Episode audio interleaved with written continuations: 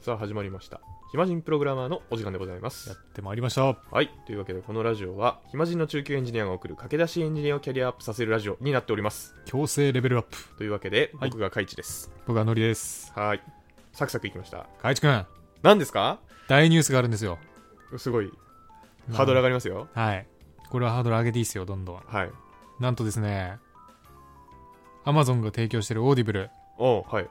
1月からはい紙サービスに変わります1月からもう1月の始まっているあごめんなさい1月の27からはいなんとですねオーディブル聞き放題になりますうーん聞き放題じゃなかったんですねもともとはえっ、とね月に2冊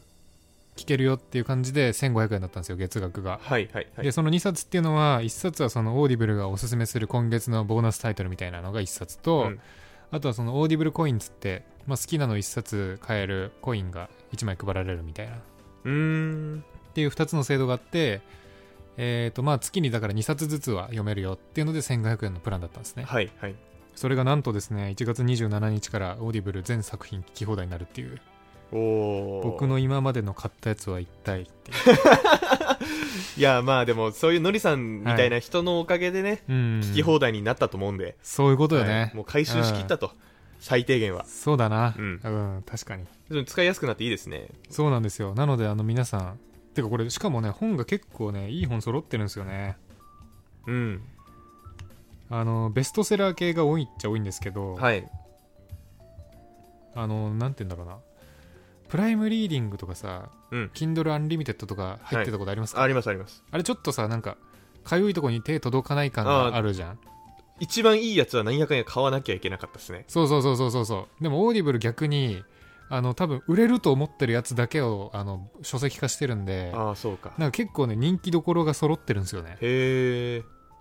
そうなんですねそうそうそう。っていう意味で、ラインナップ多分ね、おあの、アン、アン、んアンリミテッド、Kindle アンリミテッドよりいいと思うので、結構いいと思います。 ただまあ、エンジニア向けの書籍はもちろん音声化されてないので、はいあの、ビジネスマンとしていいと思いますうんっうていう、んうんうんっていうプチニュースでしたね。耳は結構、うんなんでしょうながらで聞けたりとかするし歩きながらとうんうかん通勤しながらとか満員電車でも聞けたりするのでそうね、最近散歩がすごくやっぱいいって言われてるんでね、あそうなんですねうん、散歩しながら、あの、聞いてみるといいんじゃない かな。だい短いやつなら4時間とかで終わって、長いやつなら、まあ、十何時間かかるんですうけーど、んうんまあじゃあ1週間2週間ぐらいかまあでも通勤往復で1時間かかってる人はあのすぐ終わりますよ。まあそうっすね一冊なんて。そうですね、うん。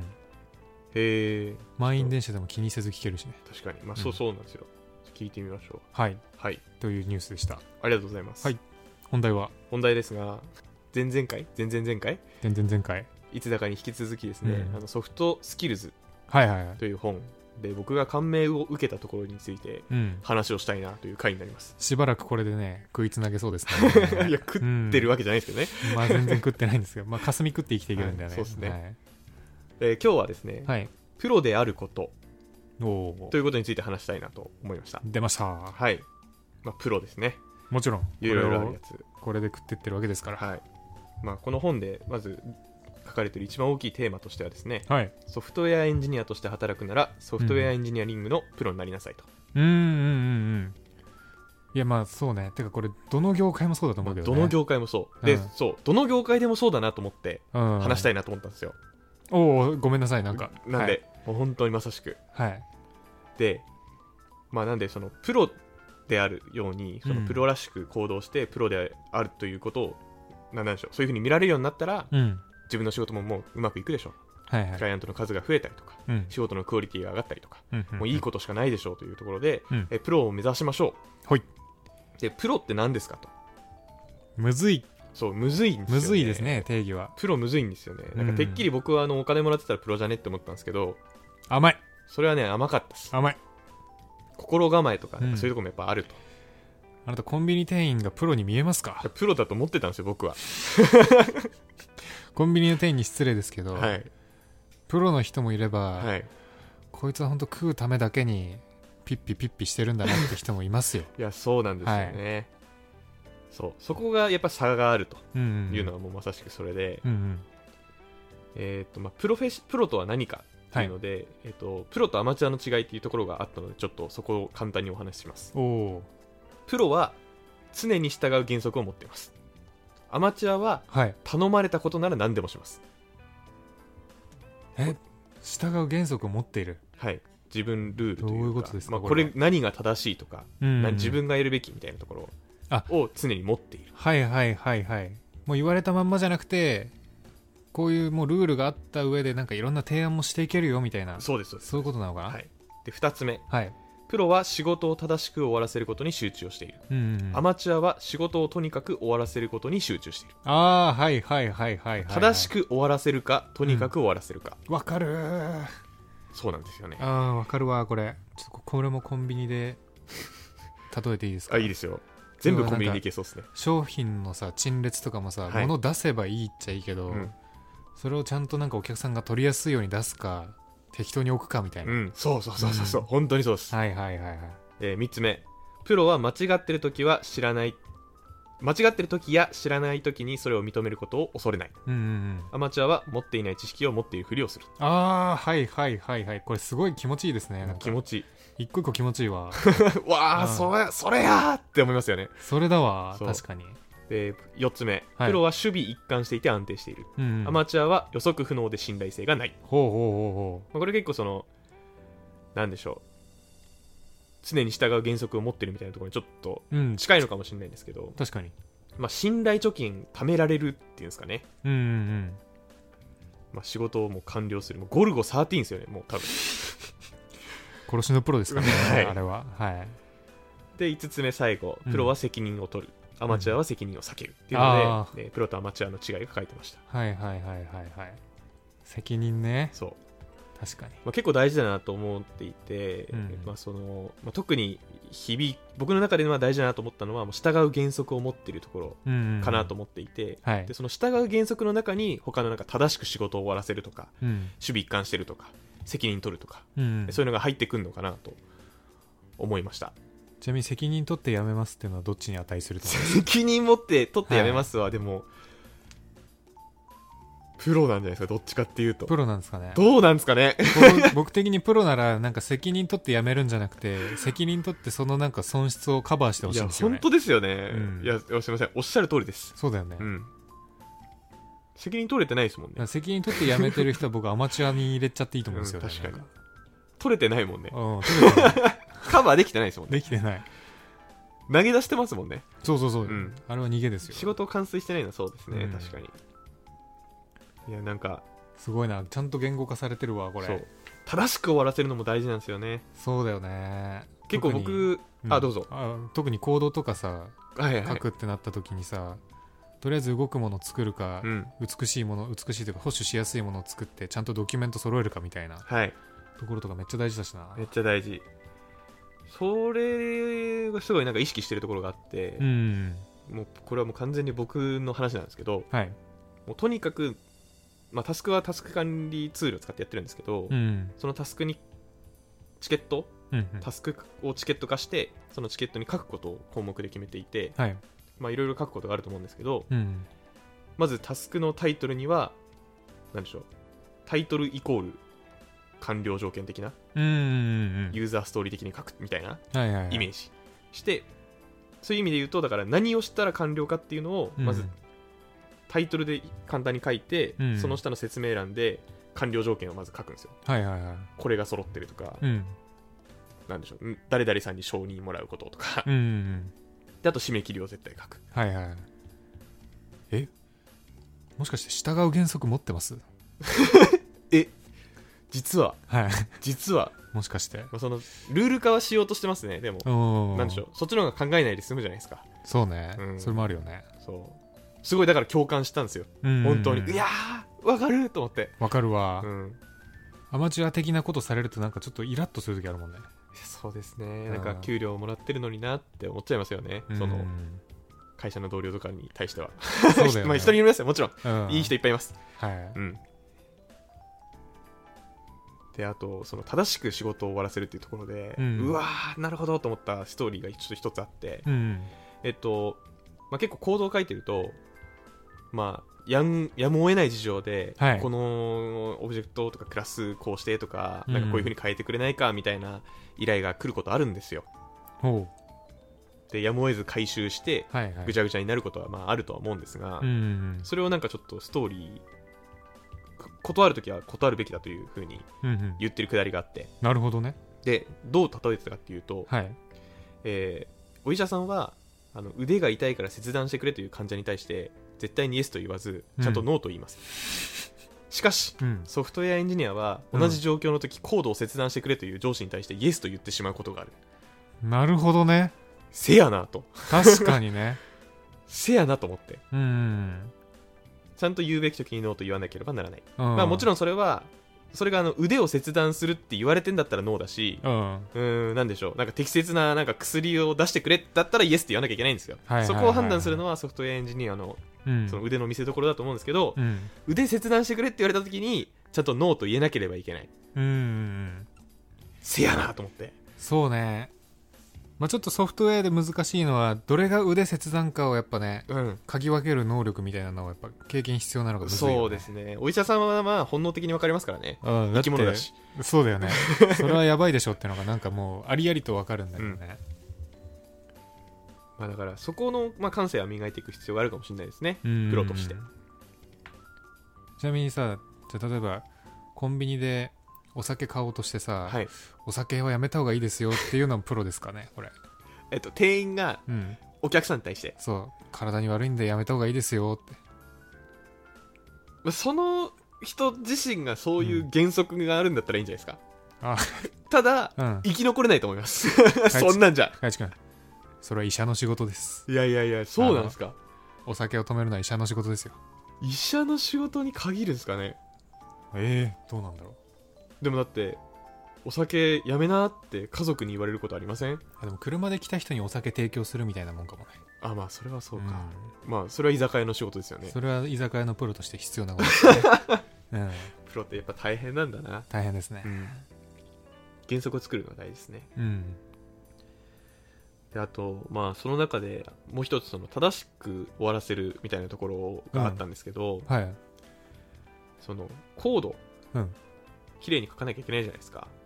うんで僕割とその使ってるフレームワークとかが点々としてるので、うんうもうんプロジェクト最初と終盤でもうクオリティが全然違うんですよコードの、うん え最初は綺麗にやろうっつって始めたけど、はい、いろいろ妥協が積み重なった行動が出来上がったあみいたやいいなや逆です逆です逆逆です逆なんだあのもう勉強開始とともにプロジェクトが始まるのであなるほどね最初はその、あれに熟達してないけど、はいどんどん熟達していくことによって良くなっていくみたいなそうですそうですごいなそんなことあるんだえそそうじゃないですか普通いやまあ確かに新しいフレームワークだったらそうなるのかああ逆いやああ一般的には多分なんかまず初めプロジェクト作ってよし綺麗なのにしてこうねみたいになったんだけどどこまで綺麗に担保するかちょっとなんか悩みが生まれ始めて、はいあの妥協に妥協を重ねた挙句あのとんでもないことができてしまうことが多いと思いますよじゃあ変態なんだ多分変態だと思うわーじゃあ周りの人に迷惑かけてるかもななんかそれを強制しようとしてるからなんか強制しようとしてるは言い過 ぎだななんて言うんでしう、うょう、ん最初にうん、なんなんか使ったことない技術とか要素やりたいことをやろうとしてうんうん進めていくと、途中であこれ決めといた方が良かったなみたいなこといろいろ出てくるんですよ例えばああの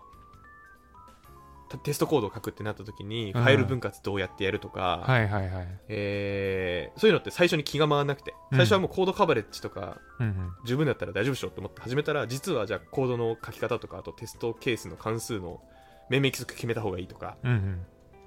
そういうの後で気づいて後から決まっていくんですけど、はいはい最初はそこまで手が回ってないので、うん結果として総合してみるとちょっとぐちゃぐちゃになるんですようんうんでもそれって巻き戻してやると時間かかっちゃうじゃないですか、はいはいもう納期遅れちゃうとうんでもできるだけ良くするためには納期ギリギリまで多分そういうことやる必要があると思うんですけど、うんうん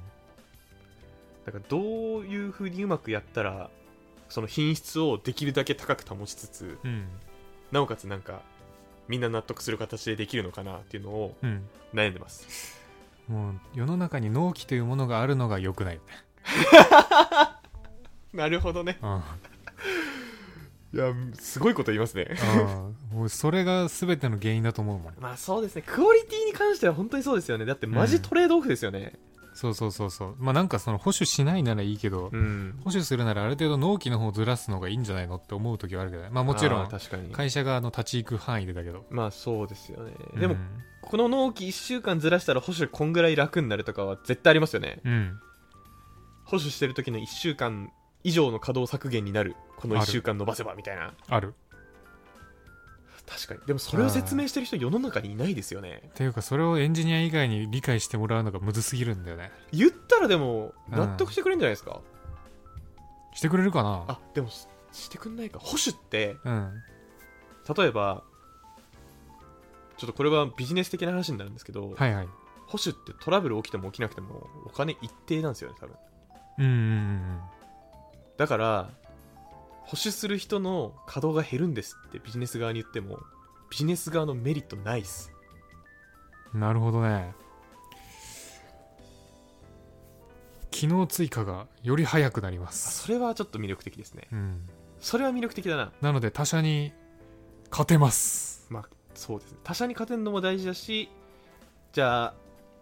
え2割早くなりますだったら、うん1ヶ月100万稼働だとして月20万削減できるんですようんうん今後今後の追加機能機能追加全てに対して、だったら説明しやすそうまあそこの試算むずいのはあるけどねまあでもざっくりでますあよ、ざっくりでいいか、うんざっくりですよこれぐらい早くなりますよつって、うんうん大丈夫です大丈夫ですってまあ、言う言うたらいいですよだってそんなうんんやった後にうん10かかって、いやーあの1週間なかったら12かかってたわーってうん言えばいいんですもん、そうだ よねそうだよね、うん、言うだけだもん そうだよね。そっちじゃじゃなかった方の未来はないもんね。ないうんないから危なかったっすね、みたいな。 あの時あの判断してなかったら今回のは間に合ってなかった っすね。いやでも本当にそういうもんですよねうん、よくないですけどねまあ確かにな。うんのりさん、はいじゃあそのプロであるためになんか意識してることってありますプロであるために意識してること。はいまあ大きくこの中で言われてたのは、その自分の中の原則を持とうとか、うん、正しく仕事をしようとか、うんであとはあの良いコードを書きつづ書きんコードの品質を上げ続けようとする努力みたいなうん。はとこがなんか書かれてたんですけどいはいはい。そうですね。なんだろうな、こだわり。悪いそうですけどね僕のこだわり、結構この前あの見たツイッターで、はいあのー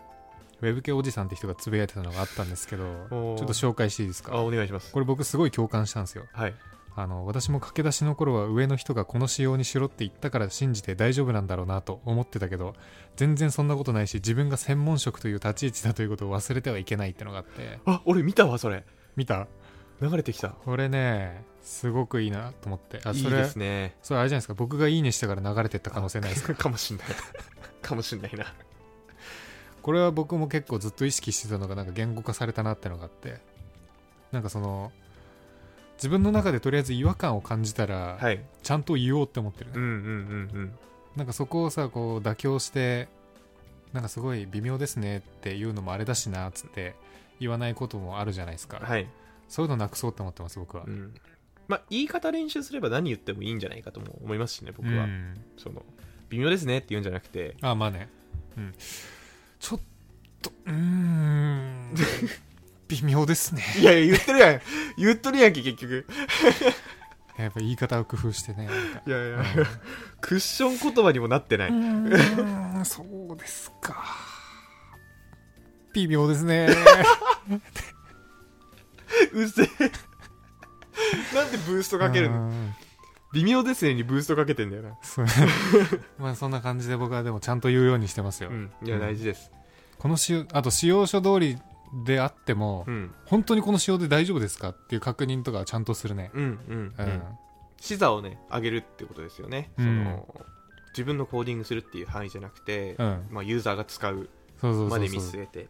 こっちの方が良くないですかみたいなっうん、うん。それはある。ていう提案をちゃんとするようにしてます自分の意見を持つというか、ちなみに、ちょっとこのツイートについて質問なんですけど、はい多分上司も専門職ですよね。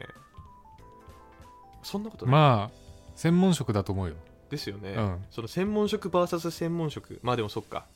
それでいやい大やい丈夫やって言っちゃいけないってことか時にミスることはあまりありますまよあもちろんそうですね逆の立場だったらミスります うん、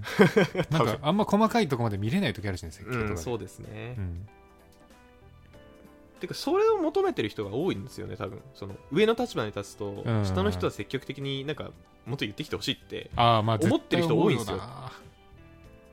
でも言わない人多いんですよねうよなうんうんうんいやー大事ですねそれはでもなんかあのーちょっと年取んないと分かんないかもな確かになんか一瞬人の上に立つというかうんうんその立場にならないとこういう時にあ下から言った方がいいんだなっていうのってなかなか見えてこないと思うので、うんうんうんそういう上をた上に立つような経験をちょっとするのがいいのかもしれないですね視座を上げる膝を上げる経験経営者視線まあだから自分でアプリ作ってなんか公開するとかなのかななん何がいいんですかね手頃なのむずむずいですよねとりあえずベンチャー企業に飛び込んでみたらいいんじゃない でも結構リスクありませんそれってあるうん僕とかは、うんそのビジネスコンテストっていうところで資座上げる経験できましたけど、だから、まあ、一つはオープンなビジネスコンテストに応募する、でもそれも多分ちょっとハードル高いと思うので仲間内でうんこういうのあったらよくねって言ってアプリ作るとかいやベンチャー企業に飛び込むのねリスクそんなないわないんすかないないないないいないやあの僕が言ってるリスクというのは、うん本当にやりたい仕事かどうかわからないけど飛び込むみたいなイメージだったんですけどまあきっともう転職が当たり前の時代になるからはい、そんな大丈夫じゃないかなって思うけどねまあ、そうかうんその視座を上げたい人ってなかなかその自信を持って誇れるスキルないんじゃないかと思ってうんうんうんまあでもプログラマーなら転職困んないんですか今まあ経験値によるでしょ経験値によるあんまりなんか半年ですとかだったらそこまで重要はないんじゃないうんうんうんうんどのぐらいから需要出てくるんですか23年じゃないへえ、まあ23年やればうんまあじゃああの1年目から就なんか転職は普通に可能になってくると思うけどねへえそういうもんなんだうんマジで転職活動したことないからすごい新鮮です3年目とかになるともうすごい引く手あまたじゃんねうーんでその3年目の基準はなんかうん1メンバーとしてい一人称で働けるぐらいですかなんて言ううんでしんそうねょう、うん、うんうん今今3年目の層結構なんかあそれでも重宝されるんだってなんか思う時あるもんそのウどうォ思うンウォンテッドリー経由とかでそのいろんな企業と話してると、はいやっぱりその12年目とかの人が多いんで全然なんかもっと経験少ない人とかも多いですよみたいなへことをえ言ってる会社が多いから,、そういうのまとめれる人を求むみたいなそういうのをまとめれるのは3年目の人ってこと、まあ候補としてじゃないああそうなんだうんなんかちょっと脱線しちゃうんですけどはいすっごい脱線しちゃうんですけおどコーディングししていってうんで、まあ、熟て熟練してきてうん年次が上がっていくと、はい多分まとめる側に移るのが多いのかなと思うんですけどうんかといってなんか作ることから離れるの嫌だなって思うんですよ僕おお一生最前線でいたいとは思ってないんですけど、ーうんそういう PM 側に行くのもどうなんだろうって思ってるんですがなんか選択肢としてどういうのがあるんですかねキャリアってまあよく言われるのはマネジメントに進むかスペシャリストになるかみたいな、スペシャリストってうん、どういうキャリアパスになるんでしょうねその会社の中でスペシャリストとして君臨し続けるんですか、じゃないそのスペシャリストは何かのチームのメンバーとして入る アドバイザー的なコンサルル的なまあでもスペシャリストはなんかどっちかっていうとジョブ型雇用だっけはいとかの社会に適用してんじゃないすごいじゃあもう会プロジ社ェをクト単位で求められてるみたいなはいはいはいじゃあお金があるプロジェクトうんにアサインされ続けるのかうん割とじゃあだからまあ、1個の会社にいないかもしれないってことなのかなまあそれもありだよねうんいやなんかそそういうビジョンしか見えないというかなんか、まあ、そういうので行くんだろうなとは思うんですけどへまあ、受託とかだったらあるかもねでもえなんかプロ新しいプロジェクト受注するごとにはいその分野のその分野だけを完璧に仕上げていくマンみたいなそんな人いるんすかいないかな、いやわかんないですけど う、ん、テストなら僕に任せてくださいまあまあまあ、まあ、ハイパーテストエンジニアみたいなまあまあまあまあまあまあか自宅コスパ悪そうだけどなその従業員からするとうんま あ抜かれちゃうからら うーんなるほどな、うんまあ確かにむずいねそうむずいなと思ってなんでとなくでもなんかアーキテクトとかならいそうな気がするけどねうーんまだ出会ったことないわそのその人に直接はマジかいるのかなまあいるんだろうな噂に聞いたことはあ るよ、うん、噂なんですねあのそのだからウォンテッドリ系で話してる中で、はいこういうアーキテクの人がいアーキテクトがいてみたいないるんだってへえその人はずっとうんアーキテクトをやってるんですかじゃないいろんなシステそムうじゃいないへえ、まあでもそれができるってことは多分行動に関してもうんぬんかんぬん口出しできるぐらいのスキルはあるだろうからまああるでしょうね、うんなるほどなはいちょっと脱線しちゃいましたがプロ他にもありますプロ意識はいまあ常に勉強しようとは思ってますようんうん、そうですねまあ高め続けるうん、いやなんかちょっとあの最近いいねしたあのプロだなって思ったツイートうん共有なんですけど、いはいちょっとあの見ない見ないで喋るんでちょっと言葉違うかもしれないんですけどうんコードレビューの時は2割は変更した箇所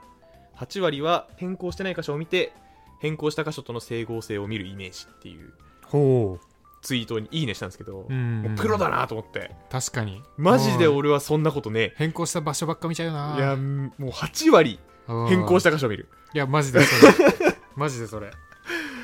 2割はあの変更してない箇所見るんじゃなくて動作確認するそだ う そけうそうそうそうそうめっちゃ上がるうんいやこうありたいなとうんもうねああなんだ自分自分を顧みましたねなんかいやープロですなそれは言えるようになりたいです相当プロだわまずね、うんそのまあものによりますけど追加変更系のソフトソフトじゃねえや、えーコードうん追加変更系のコードのプルリク来た時そんなことしてたらマジで1週間かかりますいやー本当にそれ本当それなんでかも結局その行動に精通してないとむずい、マジでマジで無理、いやでもこういう人がやっぱ世の中にいるんでう、んそれレビュアーのプロだなレビュアーのプロレビュアーのプロだわこの人はこういう意識を持ってやってて、うんでももうせやなと思ったんでうんああと専門性高めるので1個あるわあなんすかなんすかあのーなんだっけななんかの YouTube の人ではい Facebook のエンジニアにえあのインタビューしてるみたいなやつがあったんですよはいはいはいでそれ見た時になんか海外のエンジニアってもう基本的にもうみんな大学でコンピューターサイエンス学んで,、うんでなんかそういう学位とか博士とか取得した人しかなれない職業だよみたいなはいだから日本でちょっとそういうところはなんか変わってるよねみたういんうなん話をしてたんですけど、なんかそういうコンピューターサイエンスがじゃあないとダメなのかっていうので僕はその方面とかもちゃんとやろうと思思いながら進めてますねうんうんうんうんなるほどじゃあそのうんこうあるべきだみたいなのがあって、うんまあ、それを埋めていく、知識としてもコンピューターサイエンスはもう必須の教養みたいなうんプロとしてのうんうんうん、っていうふうに位置づけてます、うん今う、んうんコンピューターサイエンスなね絶対やったんですよ僕、絶対やったうん、絶対やったんですけど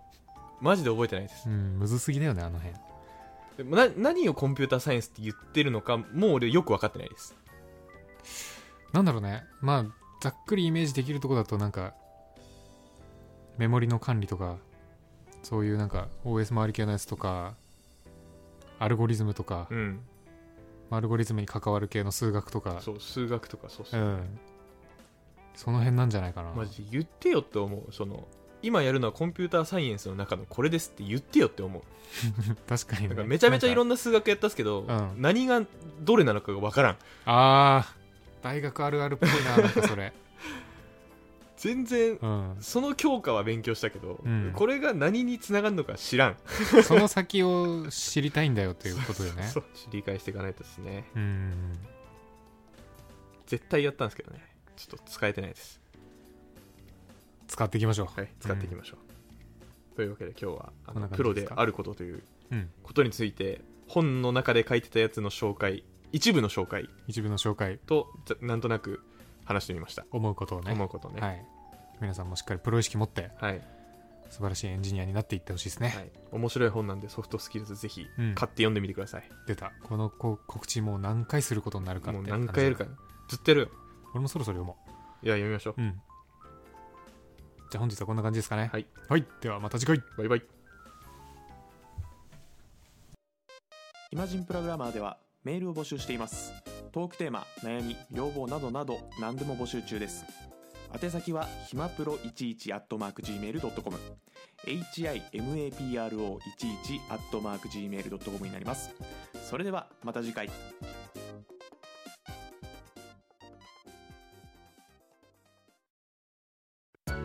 暇人プログラマーからお知らせです暇プロメンバーとメンタリングしたい人を募集しますどうやったら中級エンジニアになれる悩みを相談したいなどなど相談内容は何でも OK ですメンタリングを通じて何か気づきを持って帰ってもらえるように頑張りますエピソード説明欄の方ではなく番組説明欄の Google フォームから日程を選んでお申し込みください料金はもちろん無料各日程先着1名なのでお早めに